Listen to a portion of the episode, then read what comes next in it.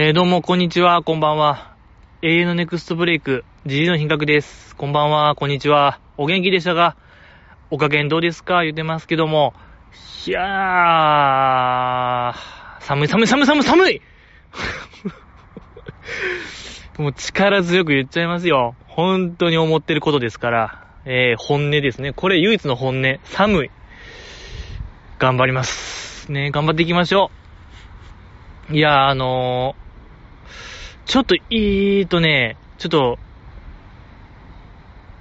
今更なんですけども、えっとね、小松さんが来てくださった回、2個前かな ?2 個前で、ジジイの品格の大食いチャレンジ、やるわみたいな、やりますみたいな話ありましたけども、カズミンが、あの、B 級ニュースで、えっ、と、焼き鳥20本食って、食ってたみたいなエピソードがあって、じじいがまた噛みつくみたいな、えー、アイドルに大食いを噛みつく。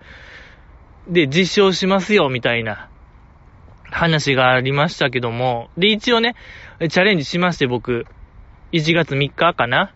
うん。で、えー、カズミンが20本、焼き鳥20本で、まあ、ツイッター見たらわかるんですけども、GG の品格が、コンビニのいろんな店舗回って、16とかかな、17でフィニッシュ。っていう低たらくなことがあったんですけども、悲しい事件が。これの言い訳をさせてください。今更なんですけども、あのー、ちょっとやっぱ暴飲暴食してまして、正月、1月1日2日と。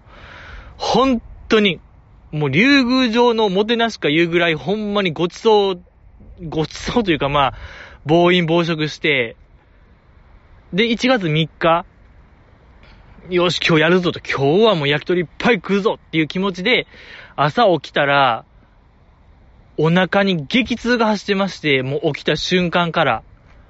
で、お腹というよりも、ちょっと脇腹ってかな？なんなら背中の方が痛いみたいな、今まで感じたことない痛みがあったんですよ。で、何なんこの痛み？もう、ほんま何もできないぐらい痛くて。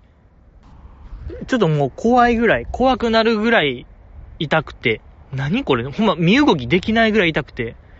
で、ちょっと思い出したんですよ。とある話を。とある話というか、まあ、あの、ハライチのターンですか ?TBS ラジオでやってる、ハライチの番組。そこで、あの、ハライチ澤部さんが似たような話してて、ある、朝起きたらお腹が痛いと。で、なんならもう救急車読んだみたいな話。まあ、過去2回ぐらいやられてて。まあ、結果それは尿管結石やったらしいんですけど、いや、これ、まさに、僕も同じぐらい、脇腹、背中あたりが痛い。で、身動きもちょっと取りづらい。これ、限りなく僕も尿管結石の疑いありやと。確かにやっぱ暴飲暴食してたんで、とんでもない、ええ。ー、ほんまヒラメが舞い踊る竜宮城かのような、ええ。ー、暴飲暴食してたから、ちょっと来たんちゃうかなと、あとまあ日頃の不正性もありますし、これ来たなと思って、ちょっとまあスマホでググって、とりあえず尿管結石になったら、水を飲めと。水、水分をとにかく取れみたいな、そういう記事見たんで、とりあえずもうその辺にあった、なんか、アクエリみたいなのガブ飲みして、寝て、で、まあ、なんとか収まって、英語が言うたんですよ。焼き鳥食いに行こうかっていう話があったんですよ。そこ。尿管結石で16串なんですよね。これは。ただの16串じゃなくて、そこをちょっとね、皆さん加味してほしい。うん、なわけないっしょ、やっぱジジイの品格。もっといけたんですけども、もう、ほ、限りなく尿管結石の体で、あの、チャレンジしたんで、大食いチャレンジ。いや、これ、尿管結石のブーやったら僕も日本一ちゃいます、あれ。かなりいい成績やったなと僕は思うんですけど、だからちょっとまたね、チャレンジしたい、ジジの品格は。大食いチャレンジ。こんなもんじゃない。ですしね、やっぱあんま置いてないんですよ。皆さん行ってください、ちょっとコンビニ。案外ね、焼き鳥の棚とかもない店結構多かったんですよ。うん。だからちょっとロスありましたし、思ってる以上にジジイの品格は、焼き鳥の塩味がちょっと苦手っていう新発見もありましたし、本当にもう塩はね、厳しいですね。シーキビ。塩シーキビでした。あれの桃。桃がやばいね。やっぱでかいし。桃の焼き鳥。あれはタレの3個分ぐらいのヘビーさありましたね。もうそれぐらいなんか塩がちょっと苦手でしたね。えー、まあ、そういう言い訳をさせていただいたところで、よろしいですか？ポッドキャスト限界集落えー、ポッドキャスト限界集落とは私、ジジイの品格がお酒を飲みまして、松村さゆりさんですね。松村さゆりさんが、乃木坂46松村さゆりさんが、えー、終演やられた、東京ワイン会ピープルからのまあ引用でございまして、あの、ジジイの品格がお酒を飲んでその味を坂道メンバーへ例えるという企画でございますけども、いや、ほんともう一回ちょっと見たいですよね。うん。東京ワイン会ピープルは、あれって、去年の日本アカデミー賞とかでどうやったん？や、え、やりましたっけ？去年って日本アカデミー賞。ノミネいや、あれちょっと取ってほしいな、あれは。ちょ、投票したよ、じじいも。なんかね、うん。松村沙織主演女優賞としてやっぱり東京ワイン会ピープル代表作ですから、うーん、ちょっと、去年やっぱコロナとかになかったような気がしますね。なんか年末とかにやってるイメージですけど、なんか投票の呼びかけみたいな、いつもね、日本放送のオーラの日本でやってますけども、今年なかったような気するんで、延期なんですかね。いや、その時はみんなでちょっともう、投票しましょう。ええー、東京応援会ピープルの松村さより、うわいいですね。えー、えっと、まあだからじじいの品格がお酒を飲んで例えるという企画でございますけども、今日僕が飲むのがサントリーの、えー、ストロングゼロ丸ごとアセロラ。これ飲みたいと思います。限定って書いてあったんで、これ楽しみですね。いただきます。うわぁ。うわぁ。すんごい美味しい。めちゃくちゃ美味しいな。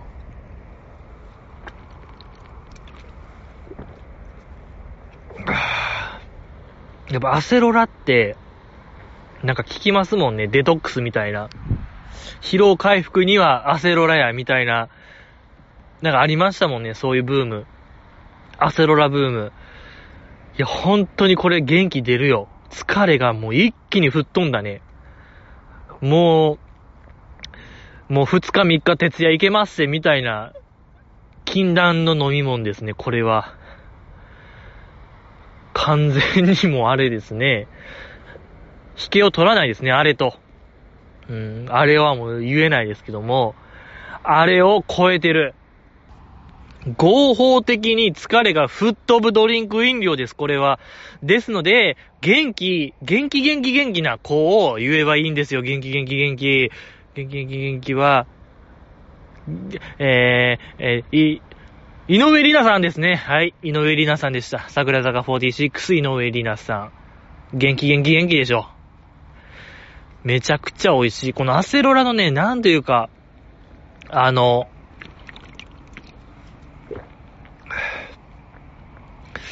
なんというかね、さくらんぼみたいな味がいいですね。うん。美味しかった。美味しかったというか、まだ、まだまだね、ありますけども。いやー、皆さんもぜひね、これは飲んで、疲れをこう、吹っ飛、吹っ飛ばしてもらいたいですね。うん。ほんと、あるんですよ、これ合法的に。200円そこらで買えちゃうんで、ええー、ぜひちょっと飲んでね。あの、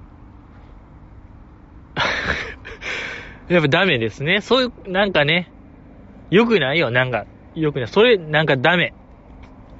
嘘。いや、本当ですけど嘘です。本当の嘘でございますけども。今週の乃木坂工事中の話しましょうよ。まあ、今週と先週ですね。えっと、新春？新春日村軍、設楽軍対決企画。ええありましたけども、よかったですね、あれ。めちゃくちゃ良かった。やっぱ、あのー着物、お着物の乃木坂ちゃんは良かったですね、あれは。うん。いや、やっぱあれを見たら、こう、日本に生まれて良かったな、と思える瞬間ですよね。ええやっぱあれを見れるというのは特権ですね。素晴らしい。いや、皆さん、どの子が良かったですか？どの子の着物が良かったよっていう話します？あの、まあ、乃木坂オールの日本で言ってましたけど、えー、背の高い子とか、背が高ければ高いほど、寒色系の着物着がちみたいな話ありましたけども、マイチュンから。だから、早川さんとか、早川さんゲストの回でしたっけね？だから、マイチュンとかは、紫とか、青、寒色系の着物着ちゃうんですよ、みたいな話ありましたけども、筒井あゆめちゃんがね、確か紫系、寒色系着てたんがちょっと印象的でしたね。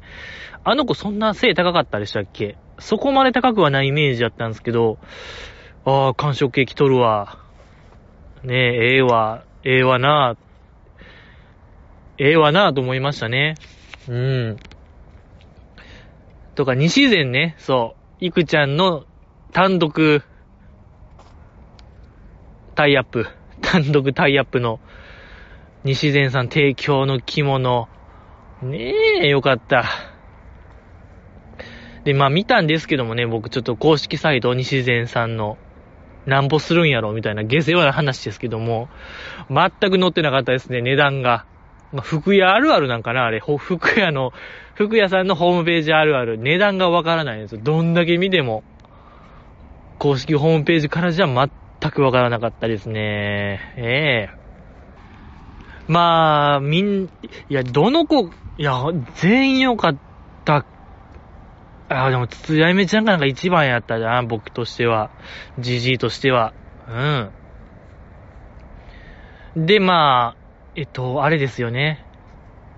目隠し剣道、風船割り剣道みたいなやってましたけど、いや、燃えたね、あの企画。燃えた、燃えた、あれは。たぎったね。心がみなぎりましたよ、何か。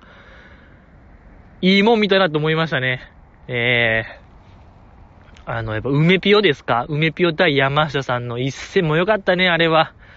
梅ピオのあのなんか、ほんまにこう、重い一撃と言いましょうか。あれ、すごいよ。いや、それで、まあ、最後の最後、決着は、こう、至近距離から、至近距離で設楽さんの笛と同時にこう、剣を振り下ろすみたいな。それで、梅ピオが勝ちましたけど、あの、梅ピオの速さ見ました？笛の音からの。びっくり、なんかもう、反射神経、やばみたいな。やっぱなんというかね、あの速さ、重さ。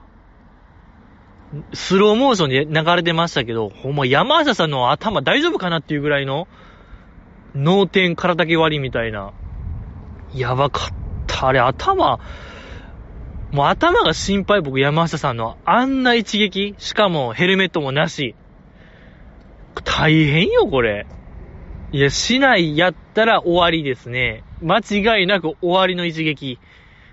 仕留めれる。完全に仕留めの一撃でしたけども。いや、ほんま山下さんのね、頭が心配僕としては、あんな直撃したら、梅ピオの重い一撃。今すぐ脳波とか見てほしいですけどね、なんか CT、CT スキャンみたいなんで、断面図、脳断面図を早く撮ってほしいですけども、もう収録なんか休んでね、いや、それぐらいほんま心配するような一撃でしたけども、梅ピオよかった。すごかった、あれ。いや、けどやっぱそれよりもやっぱあれでしたね、あの、桃子対カズミンの剣道経験者のあの一戦。いや、あれはもうなんか剣道の歴史に残る一戦やったんちゃうかなと。歴史の一戦、世紀の一戦とは、あのことではないかなと思うぐらい良かったですね。カズミン対桃子。で、試合前にカズミンが、相手の位置さえ分かれば、で相手が振り下ろす、だ相手が、相手が攻撃したのを一回裁けば、相手の位置分かるから、そこを叩けばええんや、みたいな言ってて、やってましたけど、カズミン。ね、ちょっと防御の構えから入って、で、桃子が打ったところを一回さばいて打つみたいな戦法。いや、これ限りなくツバメ返しと一緒ですよね。あの、佐々木小次郎の岩流島。僕、岩流島ですよ、あれ。あっこ。あの、乃木坂工事中のスタジオ、ライカ、ライカ岩流島。でしたね、カズミの。あれ良かったんですよ。で、桃子はほんまに、ちょっと猛進と言いましょうか。とにかくもう笛と同時に、こう、大きくバーン踏み込んで打ってた。あれも良かったね。すごく、あれは目隠しでやってるってのは良かったですね。うん。いや、ほんまもうできてましたよ。カズミンのツバメ返し、炸裂してました。いや、佐々木小次郎よりも強いでしょ。あれはおそらく目隠しであれできてるんですから。で、もう一回桃子の攻撃さばいたら、めっちゃ面打つっていう、あれね。食らいたいよ、ジジイマのカズミの面、連打。めめめめめめめめめってすごかった。あれちょ、もう一回見てみんな。いや、あれマジで、カズミの作成がエグかったっていうのは、これはちょっと伝えておきたい。あんな面の連打、えぐいぐらいの。うん。いや、あれは、あれは面白かったですね。うーん。じゃあ、食らいたいね。僕はほんのもう木刀で食らいたいよ。うん。あの連打。もう気持ちよく季節ができるのではないかなと僕思いますね。うん。えー、で、まあ、桃子もね、桃子の最後、まあ、引き胴引き胴じゃない、引き面かな？なんかバックステップしながら、面打ってましたけども、いや、あんなんできるんですね。バ、目隠し、やっぱこれ目隠しなんですよね、すごいの。目隠しでバックステップでも面が打てる桃子？これも宮本武蔵超えてるんですよ、皆さん。あの時の400年ぐらい前ですか今から。岩流島の決闘がありましたけども、それ超えてるんですよ、あれは。ええー、皆さんとんでもないものの目撃者になったんですよ。あれもっとなんか、剣道ツイッターが盛り上がってもいいんですけどね。うーん。あの一戦はちょっとすごかった。そうね、やっぱ目隠しプラス着物、これなんですよね。着物でやってる付加価値。これなんですよ。いや、あれはほんまなんか日本のカルチャーとして外国に紹介したいですね。うん。正月には日本ではこういうことやるんだよ、つって目隠し剣道を見したいな、外国の人に。いや、なんかあれこそなんか日本のわびさびみたいなもんが詰め込まれてるような気しますね、僕は。目隠し剣道には、わびさびが宿ってる。うん。ですし、やっぱ、あとやっぱ鈴木愛音さんがね、おらんかったのよ、スタジオに。経験者。見たかったね、愛音ちゃんの。やっぱ全国行ってるから、愛音ちゃん。中学の時。絶対強いはずなんですけども、ひた確信してる。いや、多分あれめちゃくちゃ強いから、やらへんような気しますね。うん。とか、ニブちゃんとかね。日向坂のニブちゃんも、剣道経験者ですから。いや、これ夢が広がるんですよ、この構想は。目隠し剣道構想は。ちょっと、第2弾みたいですね。もっとなんか垣根を越えた。ええー、とか、やっぱりこう、梅ピオの、あの、喧嘩剣道と言いましょうか。重い一撃を食らわす。あれはやっぱもう我流の、なんか誰かに教わったようではない、やっぱそういう経験がものを言うと言いましょうか。相手をやっぱ殺すための、潰すための剣道の梅ピオがどこまでいけるかみたいな、もう見たいですね。うん。とか、レンタも強かったですしね。うん、ヨダちゃんとやってましたけど、よかった。ぐらいですね。あれ、目隠し剣道は。あとは、あれですか、えっと、福笑いみたいなやってましたね。メンバー福笑い。あれもよかったね。うーん。あれの、みなみちゃん、そう、星野みなみさんが良かったんですよ。ちょ、皆さん一週間前ですけども、ちょっと思い出して、あの、みなみちゃんの時。こう、やる前に、星野どうだ？みたいな、設楽さんから振られた時に、まあ、いけま、うん、すごい自信があると。みたいな言ってて、いざ始まったら、全然わからんくて、で、なんか目のパーツとか置いて、違うなとか、わかんないなとか言ってて、で、なんかこれ、なんか唇とかのパーツ置いたら、これはもう確定よ確定みたいな、あのなんかみなみちゃん。普段、普段とは明らかに違う。限りなく素に近い。普段のみなみちゃんが垣間見えたあの瞬間。これはね、とんでもない価値があるんですよ、皆さん。あれは良かったのよ、あのみなみちゃん。限りなく普段のみなみちゃんがそこにはありましたね。よかった。あれ、みなみちゃんの普段が見れた。これはもうね、この一年、いいことあるよ。うん。すごいいいことある。あのー、一富士二鷹、三なすびよりも、なんかこ、なんかいいね。幸福な感じがするわ、あのみなみちゃん見れたのは。素晴らしかったですね。あと、アスカちゃんかな？あの、福笑いチャレンジ。アスカちゃんの時、こう自分の顔やって分かった瞬間、めくって。あの時、アスカちゃんすごいビクンビクンビクンビクンってなってたんが良かったですね、あれ。見てほしい。もう一回、あれ見てほしいのよ、あれ。すんごいなんかもう、びっくりしてたあのアスカちゃん良かった。ビクンビクンビクンビビクンってなってたあのアスカちゃんをもう一回見てほしい。あのアスカちゃんが本当に良かった。可愛かったですね。でね、なんかもうわからんくて自分の顔触ってるとかのアスカちゃんよかった、可愛かったのよ、あれ。あれ可愛かったのよね。うん、よかった。で、まあ、あのなんか福笑いで分かりましたけど、結構あれってやっぱ、人って鼻の位置が、鼻の位置で滑りが決まるような気がしますね。うん。ほんまちょっとした角度でも外国人みたいな鼻にな、なんか印象の顔になってるとかがな、分かったんで、いや、これなんかほんま僕としては大収穫でしたね。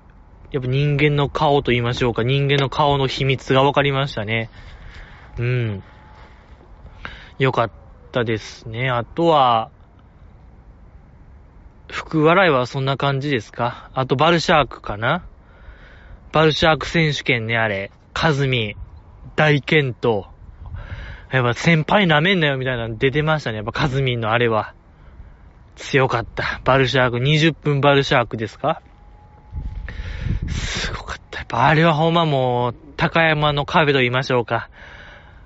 うん、壁、突破ならずでしたね、セイミヤさん。惜しかったよ。うん。やっぱ先輩の壁は熱いよ。熱い。よかった。みなみちゃんもね、検討してましたけども、もう回転しちゃったりしながら、えー、くるくる、一回転、一回転バルシャークしたんですけども、ちょっとやっぱ、ダメでした。もう、惜しかった。うん。とか、で、結構バルシャークっていじってますけど、あの番組。いつかないつかの時リモートの時とかかなあの辺の時に、あの、本物のバルシャークの方、名前忘れましたけど、なんかツイッターやってはって、で、日村さんに向けて、あれはバルシャークじゃないみたいな言ってたツイートがあったんですよ。なんか、あれは正しいポーズじゃないみたいな。でも、ありがとうみたいなツイートがあったんですよ。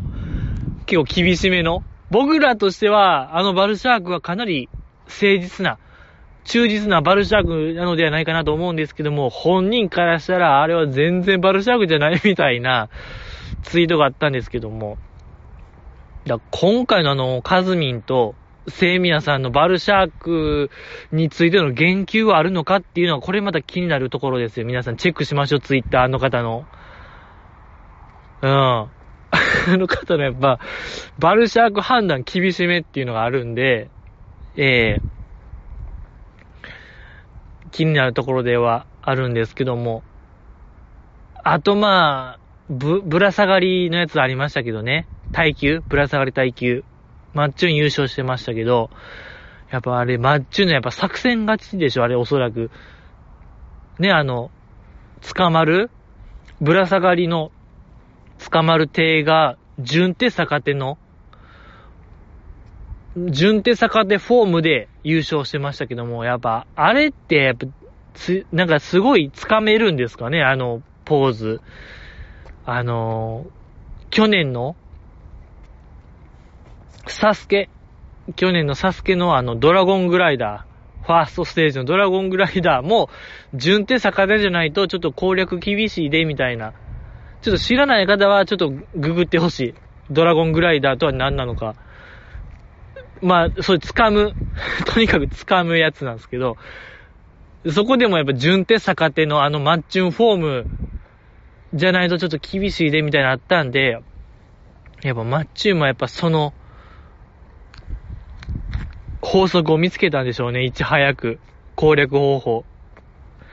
やっぱ誰よりもぶら下がるには順手逆手じゃないと、ドラゴングライダー方式じゃないと厳しいぞみたいな、やっぱ大阪桐蔭出身なんで、賢なんで、ええよかった。よかったですね。よかったし、僕としてはあの、ぶら下がり企画は、堀ちゃんが出て欲しかったんですよ、僕。やっぱ、あの堀ちゃん、あのー、みこし担ぐ堀ちゃん、ありましたけども、やっぱあの、なんか持久力といえば堀ちゃんなんですよね、僕と、僕の中では。ああ、見たかった。やっぱまた、機関車みたいな効果音入れて欲しかったな。堀ちゃんが叫んで。うーん、見たかった。惜しかったね、あれは。エントリーしてなかったのが残念でしたけども。うーん。で、まあ、堀ちゃんといえばあれですよね、あの、鏡餅、積み重ね企画やってましたけども、よかった。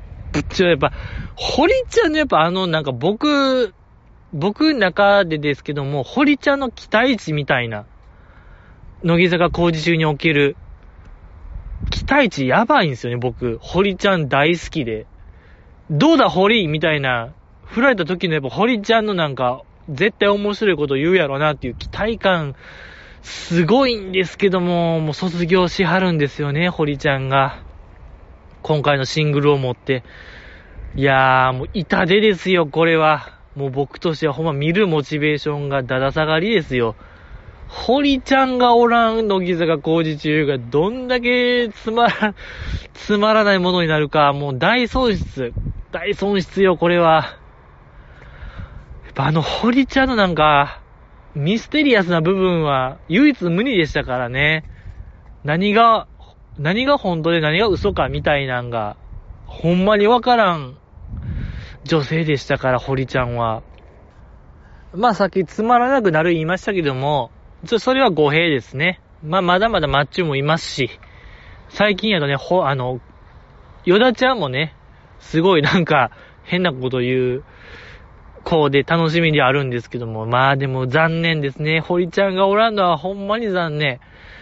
あの、最近まあフジテレビがまだコント番組に力を入れ出して、なんかこう、ね、新しい風を新しい何かを起こそうとしますけども、次なんかこう、コント番組が始まるならば、ぜひともこう、堀ちゃん入れてほしいね。なんか、可愛いどころみたいなのありますけども、コント番組って。まあ、古くはめちゃイケとかでいうところの、あの、ひな形明子さんとか、鈴木紗理奈さんのような、ピカルの定理で言うならば、西内マリアさんや、鏡聖羅さんのようなね、あの綺麗どころは、絶対堀ちゃんいけるような気がするんすよね。あんななんか、お笑いが熟知してる子はもういないと思うんで、いやー、僕が電通の社員ならば押すんですけども、僕は電通の社員じゃないんですよ。広告代理店、広告代理店に勤めてないのが、これく、もう、苦しいところですね。うーん、なんかほんまコント番組やるならば、絶対堀ちゃんを入れましょう。これは、ちょ、なんとかならないですか？これ、いないですか？これを聞いてる方に、広告代理店の方、白報どうやら、電通の方、ちょっとこれグイグイ押しましょうよ。堀ちゃんは絶対いけるんですけどもね。はい。よろしくお願いします。まあ、鏡餅の企画も良かったね。あの、ほ、堀ちゃん、あの、設楽さんがね、ビリビリのなんか、マシーン持ってて、堀、あれ、ほんまにおもろかったなあれ、すごい大笑いしましたね。泣いてましたもんね、堀ちゃん。嫌すぎて。あれはで、延長戦決まった時の堀ちゃんも良かったしね、あのー、こう、餅を拾う堀ちゃん。けなげでしたね。おしん、おしんってああいうことでしょうね、おそらく。僕ちょっとおしん世代じゃないんでわからないですけども、おしんを見るような堀ちゃんよかったですね。おしんを彷彿とさせる堀ちゃんよかった。はい。で、対照的に、梅ピオが、よっしゃーみたいな、めっちゃなんかヤンキーみたいな、気合の入れ方してた。あ、なんかこう、やったるでーみたいなんで、着物の帯をなんか締め直す、梅ピオが映ってましたけど、よかったですね、対照的で。絶対やりたくない堀ちゃんと、絶対やったるでっていう梅ピオのあの対比は面白かったですね。で、なんか、もう、えー、また同点で、延長戦も同点で、堀ちゃんが嫌すぎて、自分のなんか、積んでる餅を手で潰すみたいな、崩すみたいな、あの、あの堀ちゃんもよかった。やっぱ堀ちゃんのやっぱあのなんか面白、面白センス、面白面白は、これは大事な資産やと思うんですけどね、僕は。あの資産はなんか、もう唯一無二な感じがするんですけどね。悲しい。悲しいなで、あの感じ見る限り多分、バナナマン的にも、あの電流ビリビリの感じから見るに、堀ちゃん勝たしたかったような気するんですけどね、やっぱ。堀ちゃんが思いのほかやっぱ電流が嫌やったっていう理由で多分負けちゃったんですけど、なんか、それ見えましたね。バナナマンが何としても堀ちゃん勝たせなあかんみたいな、卒業する。で、何やってんだよ、堀みたいな。あのなんかバナナマンはほんまなんか良かったですね。なんか良かった。あっこ絶対勝たせたかった。やろうなっていうのが見えて良かったですね。うん。いや、でもほんまあんな残酷な企画があるんですね。あの、持ち積み。企画、ほんまなんかサイの河原を見てるような、なんか、そんな気分になりましたけどね、僕は。あの、ね、石を積んで鬼にそれを崩されるみたいな話ありますけども、サイの河原っていう、一つ積めば父のため、二つ積めば母のためみたいな、なんかそれぐらいなんか悲しいよ、悲しい、悲しかったな、僕はあれ。いや、なかなか、あれはテレビで映していいものかなと思いましたけども。まあ、あとはあれですか、ポカポカドパンや、ポカポカドカンやってましたね。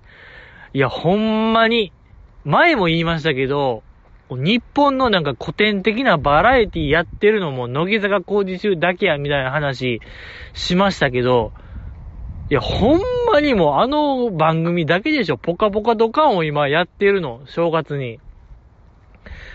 いや、ほんまになんかもう、文化の担い手ですよ。あの番組は。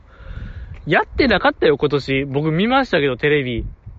ポカポカドカンは、どの曲もやってなかったな。ヒットパレードも、なんか、ジップもやってなかったよ。もう工事中だけ、乃木坂工事中だけがほんまにやってる。素晴らしい。福笑いもやってたしね、今年は。正月らしかったね。よかったよ。ほんまに正月感あったね。まあ、ポカポカドカンですけども、いや、ポカポカドカンのあの、みなみちゃんが良かったね。優しいみなみちゃん。あの、マナッタンとやってましたけど、またあの、マナッタンの過去の映像出てましたけど、めちゃくちゃ面白かったですね、あの、マイアンとの一戦。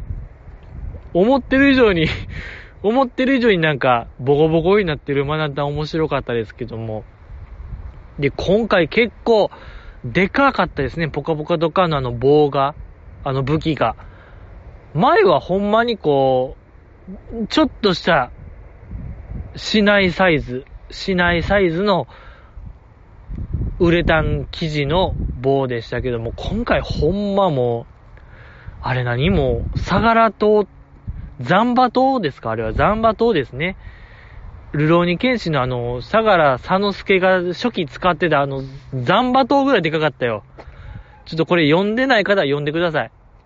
全く一緒なんで、ザンバ島と、佐之助の初期武器、ザンバ島と一緒。まあだから、あの、ベルセルクのガッツぐらい、ガッツのあの剣と一緒ぐらいでかい。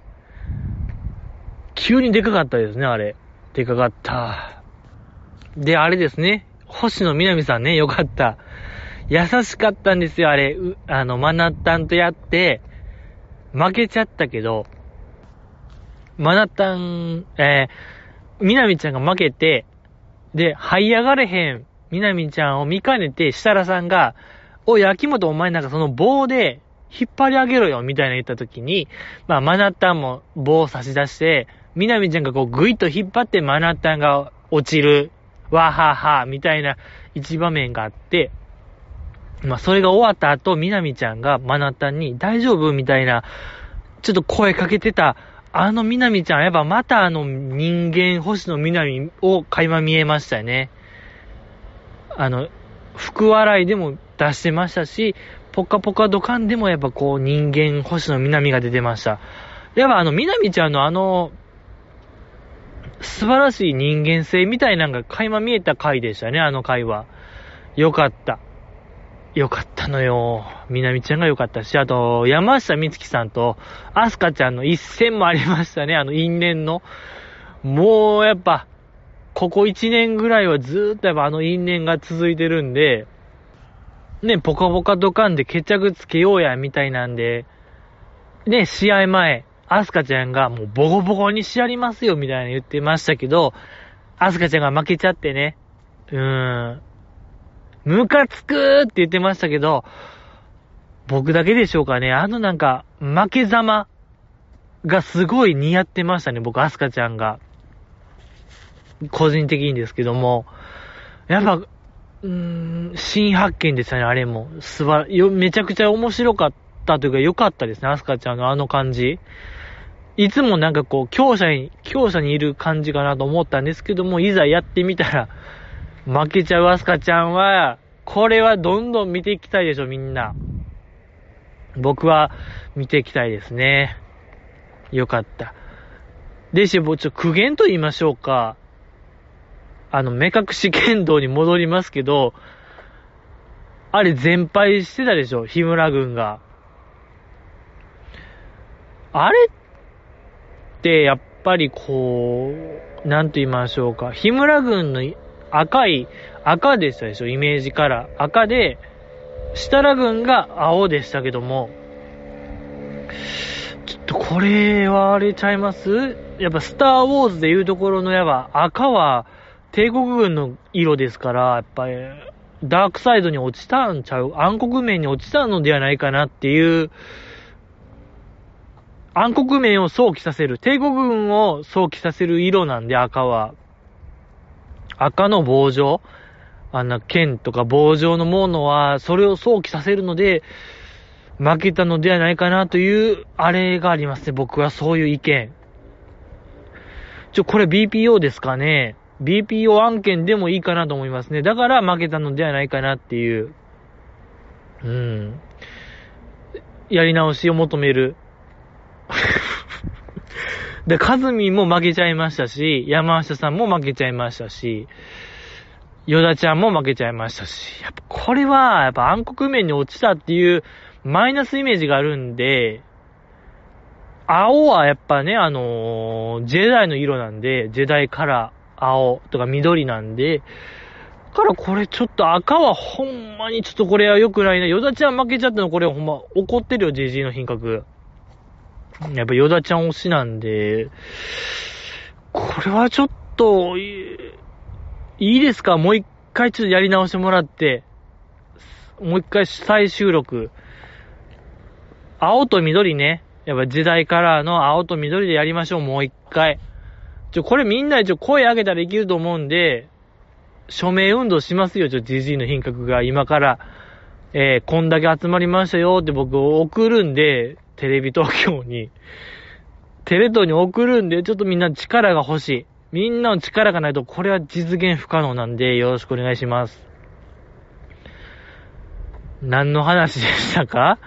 えー、っと、何の話？ポカポカドカンが良かったっって話。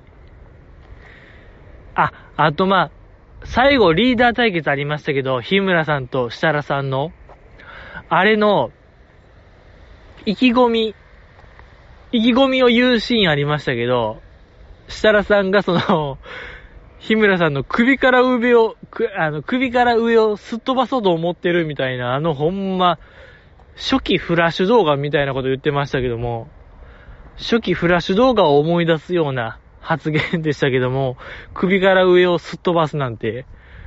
で、昔はやっぱありましたから、フラッシュ動画はそういう動画がいっぱいありました。いろんなキャラクターの首から上がもうすっ飛んでてましたよ。えー、ほんまもう、モザイクでしたけども、それを想起させるような発言。で、その後、ガンガンに、ガンガンだよみたいな言ってましたけど、設楽さんが、いや、あの、設楽さんのガンガンっていうワード、それこそ以前の、2年前ですか ?2 年前も、あの、ポカポカドカンやってましたけど、確かですけど、ガンガンっていうワード使ってたんで、多分あの人の中でほんまガンガンっていうのは、本気っていうあの、意味なんでしょうね。うん、よかった。再確認できましたね。以前もガンガンって言ってて、今回もガンガンだよ、ガンガンって言ってたんで、よか、やっぱ、このポッドキャストやっててよかったと思いますね。やっぱ、それの確認みたいなのができたんで、ええー、よかった。やっぱ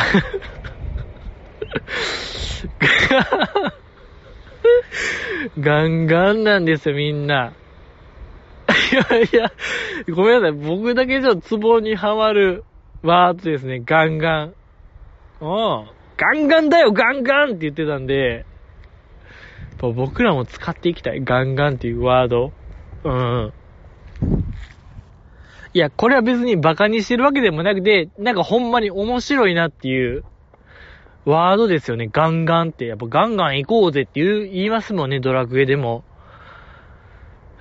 っぱ面白いな、やっぱ設楽さんって。そらやっぱ一本グランプリ最多優勝もううなずける、うな、うなずけれますね。面白いなうん。まあ、ぐらいですか？はい。以上ですね。ありがとうございました。えー、お便り読みますか？お便り読ませていただきます。えー、応援していたけど追わなくなったグループなどありますか？自分で冷めたなと思うのはどんな時といただきました？ありがとうございます。いやー、僕、追わなくなった瞬間、冷めた瞬間、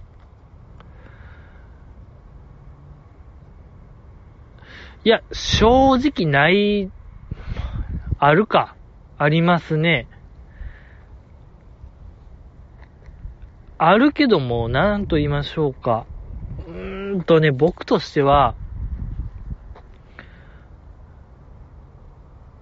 なんていうか、自分、このグループのここが好きやったのに、この部分がすごい好きやったのに、その部分が薄まったな、みたいな瞬間に薄まる。冷める、冷めないですけども、冷めるかな。なんとなくわかりましたかね。けど、まあ、アイドルは、僕そんななんか、ないですかね。正直、どんな、まあでも、このなんかこの曲調続いてて、このパターンの曲が続いてて、こっちなるんかいみたいなのはありますけども、まあ、だからと言って、やめるってことはないですし、まあでもそうね、ちょっと冷める部分はあるかもしれないですね。ちょっとね、ほんまビビたるもんよ、それは。誤差の範囲内ぐらいはありますけども。そうです。まあでも、いや、ほんまのほんまに言ったら、解散したら冷めるぐらいの人間ですよ、僕は。一度興味持ったら、結構最後まで僕は応援するタイプの人間ですね。うん。だから、乙女神道っていうグループありましたけど、僕それが解散するとき結構悲しかったですもん。ずっと曲聴いてて、ライブこそは行ったことないですけども、めちゃくちゃ曲が良くて、よかったのよ、あのコンセプトがね、二軍の。アイドルでも学校の二軍が集まりましたみたいな、あのグループが良かったんですけども。で、曲もね、それに沿った学校の二軍みたいなのを取り扱った曲が多くてね、僕としてはすごい良かったんですけども、解散しちゃってね、もう4、5年前とかですけども、悲しかったですね。で、ちょっと、なんていうか、いいエピソードがありまして、話は飛びますけども、スターダスト、僕の好きなあの、ももクロとかエビ中を要する芸能事務所スターダストの中で理事長っていう方がいらっしゃるんですけども、まあ、この方が、スターダストのアイドル部門作ろうやって言った発起人でございまして、まあ、今はもうスターダストの社長で、それが、あの、社長なんですけども、この方が、青、乙女神道の青い若菜っていう子めっちゃええなっていうのをずっと言ってたんですよ。当初から。もう、6年、7年ぐらい前からずっと、青い若菜はええぞって。乙女神道別にスターダストのアイドルじゃないんですよ。別のプロダクションなんですけども、青い若菜はええぞって言ってて、で、いざ、えっと、青い若菜さんが卒業になって、すぐさまスターダストが、あの、声かけて、スターダスト所属になったっていうエピソードがありまして、なんていうか、剛腕な、スターダストの一面が見えましたね。剛腕スターダストの一面が見えたのが良かったですね。まあその後結構活躍してますしね。もうキングオブコントの司会もね、ずっとやってますし。そう、教場もやってましたでしょ。教場見ました？皆さんあれ。教場2。キムタク主演のひなちま出てるドラマ。正月ドラマ。よかったね、あれ。いや、忘れてましたよ、僕。そう。1月3日とか4日、2夜連続でしたけど、そう、あれ見たとき僕も、あの、キムタクのような、風間キミチカのような、冷酷な共感になろうと思ったんですよ、僕。そう。いっぱいお便り来てるから、風間キミチカアンサーしようかなと思ったんですけども、忘れてました。そう、風間キミチカのような、もう、冷酷非道な、教場の説明した方がいいですかね。まあ、教場は、警察学校が舞台で、キムタクが、その教、警察学校の担任みたいな、教官として、えー、その、警察学校に入る生徒の闇とか、嘘みたいなのをめちゃくちゃ暴いて、対抗届を突きつけるドラマでございましたけども、僕もあれみたいに、ほんま一人前のダンゴムシ人間に僕は育て上げたいなと思いまして、ここの聞いてる奴らを。ええ、ほんま一人前の、なんていうか、乃木坂オタと言いましょうか。乃木坂オタの前に一人のダンゴムシ人間としての、やっぱ恥ずかしくない人間に育て上げたいなと思いましたよ、僕は。忘れてました。次週からほんまにお便り来たら、風間きみちかモード行きますよ。教場モードで。遠足じゃないんだよみたいな。あの、ただランニング、ランニングしてるだけやのに、遠足じゃないんだよみたいな、怒鳴ってる。怒鳴りのじじい。本当に。お便り来ただけで、なんかこう、自由帳じゃないんだよみたいな。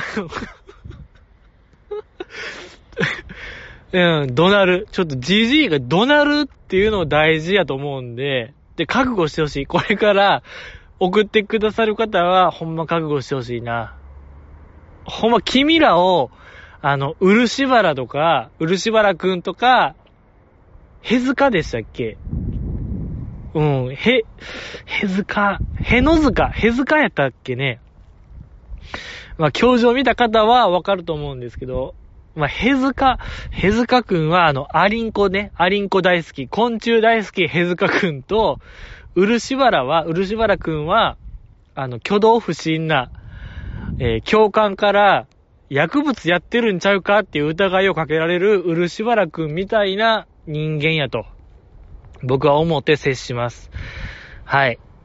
やっぱあの二人は、なんか不適合者な匂いするんで 僕、なんか、他人事じゃないなと思ったんですよ。僕、あれ、あのドラマ見て、漆原くんとヘズカくんのシーンは、ちょっとなんかざわざわしたというか、た、もうなんか自分のことのような、ちょっとこう周りから疎まれると言いましょうか。なかなかこう輪に入れない二人やったんで、ちょっとこうざわざわしちゃいましたね、僕としては。自分を見てるかのような、ええー、気分になりましたね。だから、君らもどうせそうなんで、社会になかなか適応できない、輪に入れない人間やと思うんで、僕としては本当もう、よりね、強固になるようにと怒鳴るんで、覚悟してほしいですね。何の話でしたっけ？お便り、えー、あ、自分で冷めたなと思うときは、だから 自分で冷めたなと思うときは、やっぱこう自分と、やっぱさっきも言いましたけども、自分の思ってるな、自分が好き、ここが特に好きみたいなところから、逸脱した時から、冷めるかなと思うんですけども、でもアイドルってでもね、変わるもんですから、そこを、なんか自分がフィットするかせえへんかみたいな話でもあるんでね。うん。乃木坂もね、結構、緩やかなグラデーションみたいなのを描いてるんで、そことの折り合い、折り合いじゃないですけども、うーん。でもち、僕としては正直違う方向に行きましたけど、だからこそ、次のシングル、こうなってくれーという思いで僕は見てますけどね。うん。まあまあ、でも今回のね、あの、僕が僕を好きになるも、いい曲ですしね。いい曲なことには変わりないんで、ええただ僕としては、こっちにいてくれ っていう思いがあるんですけどもね。はいはい。ありがとうございました。次、読みたいと思います。えー、ラジオといえば、レコメンはおすすめは火曜。カトシのヘニョヘニョとお天気のりさんのいじりが面白いですいただきました。ありがとうございます。ラジオね、レコメン。火曜が好きなんですね、この方は。火曜面白いですもんね、カトシ。確かにこう、カトシと、カトシの回は、ちょっとお天気のりさんも、本気モードと言いましょうか。カトシのちょっとした発言で、すごい大笑いしてる場面ありますもんね。あの、なんと言いましょうか。工事中でいうところのカズミンとバナナマンみたいな関係と言いましょうか。カズミンのちょっとした一言で、めちゃくちゃ笑ってるな、バナナマンみたいな瞬間ありますもんね、カトシとノリさんは。他の曜日と比べてね。あります、あります。とか、火曜は確かにめちゃくちゃ面白い期間がありましたもん。あれ、あの回。えー、音源募集する回。歌を募集する回。カトシが好きみたいな歌をひたすら1ヶ月ぐらい募集してましたけど、で、途中ね、すごい本気もんのガチもんのリスナーのカトシの、カトシが好きみたいな歌を送ってくださった方いましたけど、異次元の豚バラさんか。そう。めちゃくちゃ有名なね、はがき職人ですけども、送ってましたね。よかった、あの回。よかったし、あと、カトシがね、すごい、あのアニメをめちゃくちゃチェックしてるっていうのも確認できますしね、レコメン聞いたら。あの、ノリさんがね、今週一週間どうでした？カトシさんみたいな聞いたら、大体アニメ見てたみたいな、カトシがね、僕のヒーローアカデミアを全部見ましたとか、エヴァンゲリオン全部見ましたみたいなのを、よう言うてるんで、でね、その、碇真司のモノマネが予想以上に上手なカトシとかは、聞きどころですよ。あれは。めちゃくちゃ面白いですね。カトシの予想以上に上手な碇真司のモノマネは良かったですけども。けど僕としてはやっぱり月曜ですか。頑張りき。菅井ゆかさん。菅井キャップ。やっぱ頑張りきのあの、一発当たればでかいぞっていう。うん。当たれば飛距離でかいぞっていう回がいいですね。はい。僕は菅井キャップが好きですかね、月曜。皆さんは何曜日が好きですか？レコメン。ぜひ教えてください。水曜もいいですね。コブラ会ですか？田村まゆちゃんのコブラ会いじりね。仲良しグループ、コブラ会。ぐらいですか。あとまあ、ラジオといえば、やっぱ、あの、乃木坂の俺の日本、新内舞さんのね、あれの、桃子の回聞きました皆さん。一週間ぐらい前かな。で、メールテーマが、あの、えっ、と、答えのない二択を募集して、で、かとし、えー、桃子と、まいちゅんどっち？みたいな。で、わ、意見が分かれたら討論するみたいな企画ありましたけど、あの、目玉焼き、じゃないわ。目玉焼きか。目玉焼きにかけるのは、醤油か、ソースか、どっち？みたいな。分かれたら、議論するみたいな話で、あのー、映画？洋画？字幕か吹き替えどっち？みたいな、見るとしたらどっち？みたいなんで、桃子が、吹き替え？吹き替えというか、もう見たことがないみたいに言ってて、洋画を。いや、なんか話にならんかった瞬間ありましたけど、ちょ、僕としてはこれちょっと、意義ありと言いましょうか。意義ありなんですよね。なぜかと言いますと、えっ、と、乃木坂のドキュメンタリー映画、いつの間にかここにいるっていうのが一昨年ありましたけど、それのパンフレットで、乃木坂メンバー全員に一問一答みたいな、が46個クエスチョンあるんですよ。だ46問を一問一答する企画で、とある質問に、最近見た映画は？みたいな質問があって、桃子が、アクアマンって答えてて、この、ちょっとアクアマンがちょっと根深い問題なんですけども、まあ、アクアマン、DC コミックのアメコミヒーローですけども、まあちょっと、おととしの話、おととしとか2、3年前にちょっと話を飛びますけども、この時、このアクアマン上映当時、まあ横並びで、えー、DC じゃなくて、マーベル映画、もうアベンジャーズの最後、エンドゲームが上映されてて、で、そのエンドゲームにつながる、キャプテンマーベルでしたっけ？キャプテンマーベルもやってるぞって。最後見届けてくれよみたいな、もうとにかく熱いメッセージがあったんですよ。当時2019年。で、僕はもう見たい。絶対見なあかんと思って、もう全部見てきたよ、当時。もう、アイアンマンから、ねえ、もう全部よ。マイティーソーも見た、キャプテンアメリカン見た、スパイダーマン見た、もう全部、アベンジャーズもインフィニティも見た、全部、最後見ようと思って、映画館行ったら、ちょっと、2本立てで見ようと思ったんですよ、その日。もう時間がなくて。で、ちょうどなんか、時間がどれも被ってなくて、キャプテンマーベルも、エンドゲームも被ってなくて、でも、アクアマンだけはなんか見れたんですよ。でもしゃあない。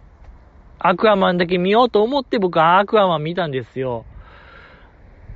で、まあ面白かったんですけども、もうそれっきりなんですよ。もうなんかそ、それを最後に僕のアメコミは終わったんですよ。あの、まあ、見れなかったんですよ。その、アベンジャーズの最後も、最後に繋がる布石のキャプテンマーベルも見れずじまい、今も言う、まあ、なんかわかるけどもね、オチとしては、生きてたらね、この世界生きてたら、嫌でもネタバレは食らうわけで、えー、悲しいよ。見たかったよ、僕としてはね。その世代交代みたいなやつですか？いわゆる。もう見れずじまい。でも、オチだけは知ってる状態。いや、だから、よく知ってるんですよ。僕、あの時、2019年のあの時、夏とかかなあれ確か。で、桃子。最近見た映画、アクアマン、一緒と思って、僕も、じじいもアクアマン見て、悲しんだ人間かなと思ったんですよ、桃子が。じゃ、話は飛びますけども、それで、映画、吹き替えか、字幕どっち派って言ったら、桃子が、洋画を見たことないって言ってて、これは意義ありですよ、じじいとしては。アクアマンはバリバリ洋画ですよ。いや、だからな、なかったことにしてるなと思って、桃子はもうあのアクアマンを、伝説のアクアマン、あの、半魚人みたいな、半魚人というかまあ、あのね、人間と魚人のハーフみたいな、あのアクアマンをなかったことにしてると思って、悲しかったですね、僕は。アクアマン。アクアマン面白かったのにね、あれ。まあ、そこまで強くはないヒーローでしたけども、面白かったよ、アクアマンはね。よかったのにね。いやけど、桃子良かったですね。なんか、僕としては、ラジラですか？乃木坂ラジオといえばラジラ、NHK のラジラ。ラジラはもう、あんま聞いてなくて正直最近、あの、オリラジあっちゃん卒業しましたけど、去年。10月か11月ぐらいか。それを最後にもう僕もあんま聞かんようになって、なんでかわかんないですけど、あんまだから桃子の動向を終えてなかったっていうのはあるんですけども、あんまね、久しぶりに聞いた桃子めちゃめちゃ喋れるなと思いまして、かなりスキルアップしてるなっていう印象がありますね。僕としてはやっぱあの、オリラジあっちゃん最終回で、あの、おいでシャンプーの中田かなしかコール、あれをなんか、あっちゃん卒業に関する替え歌にして送り出そうや、みたいな企画で、全く桃子がそれできんくて、泣いちゃう。で、それを、オリラジ二人が全力でフォローするみたいな、やっぱあの回が最後やったんですけども、あの回からしたら運命の差がありましたよ。めちゃくちゃ喋れてました、桃子。あんなアニメ好きやったんですね、桃子。知らなかった。よかった。その、呪術回戦がすごいハマってて、で、マイチュンがなんか、あのキャラ好きだよね、みたいな話振られたら、桃子が、いや、好きじゃないよと。全然好きじゃないけど、あんなアニメのね、誰かが創作した、作ったキャラに好きになるはずがないみたいな言ってて、でも、これを好きになる自分が情けないって言ってたあの桃子良かったですね。えー、ドンハマりしてる、アニメドンハマりしてる桃子良かったんですよ、あれ。いや、よかったね。うん。そうね、桃子が、桃子要チェックですね。あんだけアニメ一番好きちゃう今、乃木坂の中で。っていうぐらい好きな桃子よかったですけども。えー、どうですか？今週は以上でございます。ありがとうございました。また、来週お会いしたいと思います。ありがとうございました